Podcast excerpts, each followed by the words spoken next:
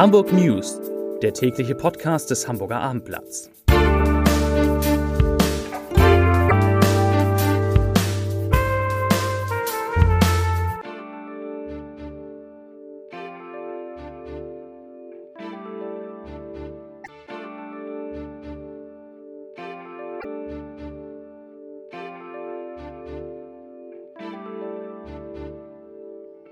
Lars Heider und heute geht es um personelle Konsequenzen. Heider und heute geht es um personelle Konsequenzen, die der NDR aus den Ergebnissen einer internen Untersuchung zieht. Weitere Themen.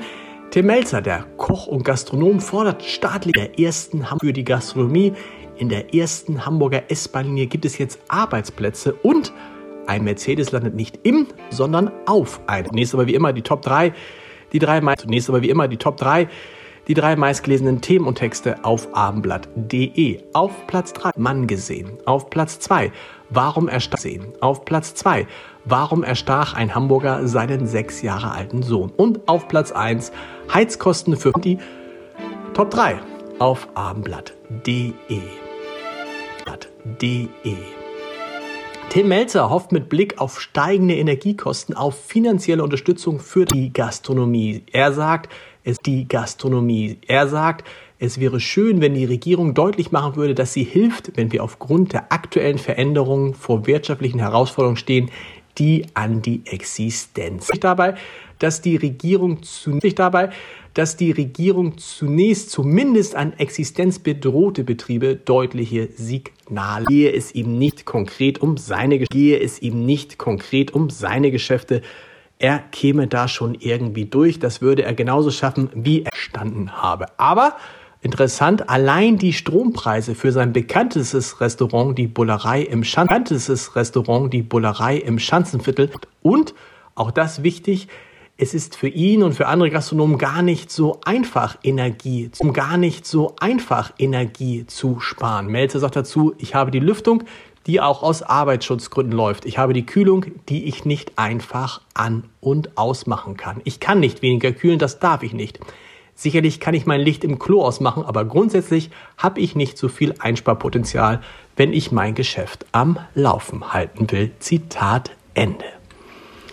Schmelzende Gletscher, steigende Waldbrandgefahr und verheerende Wirbelstürme. Wissenschaftlerinnen und Wissenschaftler haben eindringlich vor den unumkehrbaren Folgen einer weiteren globalen Erwärmung gewarnt. Sie sehen eine wachsende Gefahr, vor allem durch Wetterextreme. Das sagte Tobias Fuchs, Vorstandsmitglied des Deutschen Wetterdienstes, heute beim 12. Extremwetterkongress in Hamburg. Wörtlich sagte er, ich zitiere, wir erleben die Klimaveränderung inzwischen direkt vor unserer Haustür, sind selbst unmittelbar betroffen. Bis Freitag stellen Wissenschaftler noch in Hamburg neue Erkenntnisse vor und sagen ganz klar, dass die Bemühungen um den Klimaschutz verstärkt werden müssten. Besondere Heraus Herausforderungen seien laut der Experten der steigende Meeresspiegel und der Verlust des Festlandeises.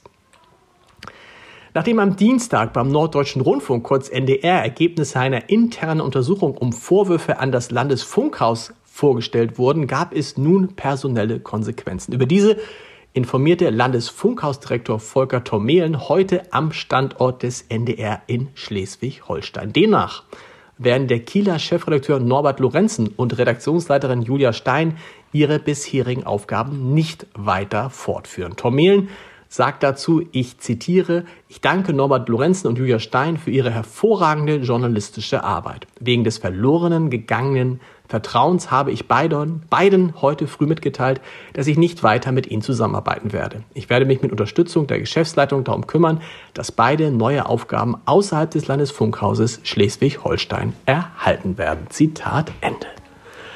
Auf dem Weg ins Büro in der S-Bahn schon mal am Laptop arbeiten. Das geht natürlich, war bislang, sagen wir aber ehrlich, nicht richtig komfortabel.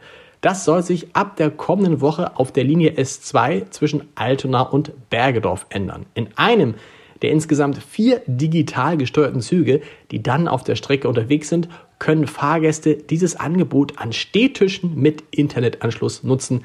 Den Laptop oder das Tablet müssen sie dafür natürlich nach wie vor selbst mitbringen. Lesungen, Ausstellungen, Workshops und Angebote für Kinder. Beim 16. Comic Festival in Hamburg können vom 30. September, also von Freitag an bis zum 2. Oktober, Comics an 30 verschiedenen Orten auf St. Pauli, im Karoviertel und in der Neustadt entdeckt werden. Auch die traditionelle Messe im Kölibri kann nach zwei Pandemiejahren wieder eröffnen. Das teilten die Veranstalter heute mit. Und zum Schluss geht es um einen spektakulären Unfall, bei dem zum Glück niemand richtig zu Schinsch.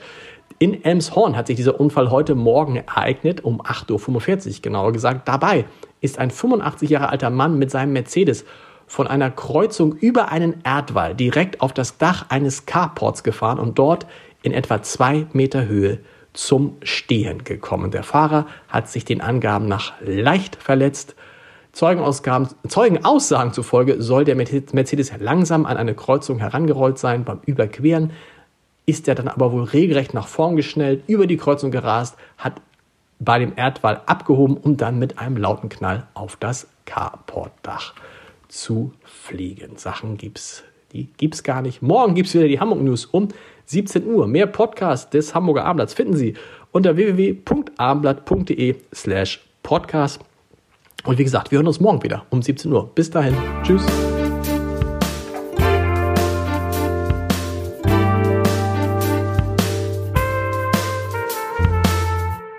Weitere Podcasts vom Hamburger Abendblatt finden Sie auf abendblatt.de slash podcast.